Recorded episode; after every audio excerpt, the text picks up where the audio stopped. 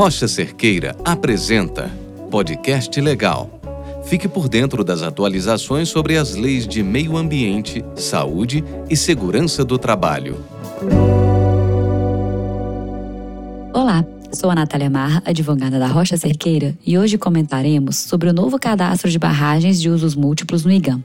A Portaria 8 do IGAM, publicada em março de 2023, mudou a forma de se fazer cadastro de barragens de usos múltiplos em Minas Gerais. Este teve uma significativa mudança, que foi a alteração das barragens que devem atender a este cadastro. Até a Portaria 2 de 2019, apenas não se enquadravam nestes casos as barragens para aproveitamento hidrelétrico.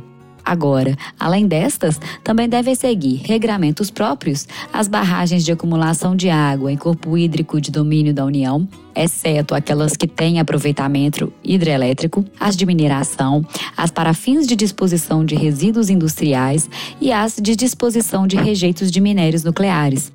Desta forma, basicamente são abrangidas apenas as barragens de água que não visam a geração de energia.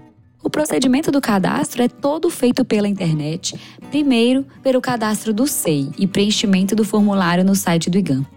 No YouTube do IGAN tem tutoriais explicando passo a passo sobre o preenchimento e a anexação de documentos. E na própria portaria, dos seus anexos, é detalhado a complexidade que deve ter cada documento, bem como os critérios para avaliação dos riscos e do dano potencial associado. Basicamente, são elaborados planos e relatórios sobre o risco e as condições para a segurança das barragens na rotina do empreendimento e em casos de emergência. Estes devem ser sempre elaborados por profissionais capacitados e com registro do RT. Além disso, os empreendedores também devem dar ciência nos documentos elaborados.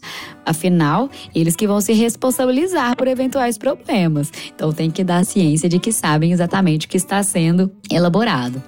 Os principais documentos são o Plano de Segurança em Barragens, que é o PSB, o Registro das Inspeções Regulares e Especiais, a Revisão Periódica de Barragens, o Plano de Ação e de Emergência e a Declaração de Condição de Estabilidade. É importante que os empreendedores que fazem uso de barragens que se enquadram nesta norma fiquem cientes dos prazos para entrega de documentos comprobatórios do plano, monitoramento e revisões. Não houveram muitas mudanças assim, quanto às obrigações, mas como mudou o perfil das barragens, é importante dar uma conferida no cumprimento dos requisitos legais. Até porque o cumprimento de normas é uma métrica do SG e representa também um compromisso com os ODS, como o 14, que trata da vida na água.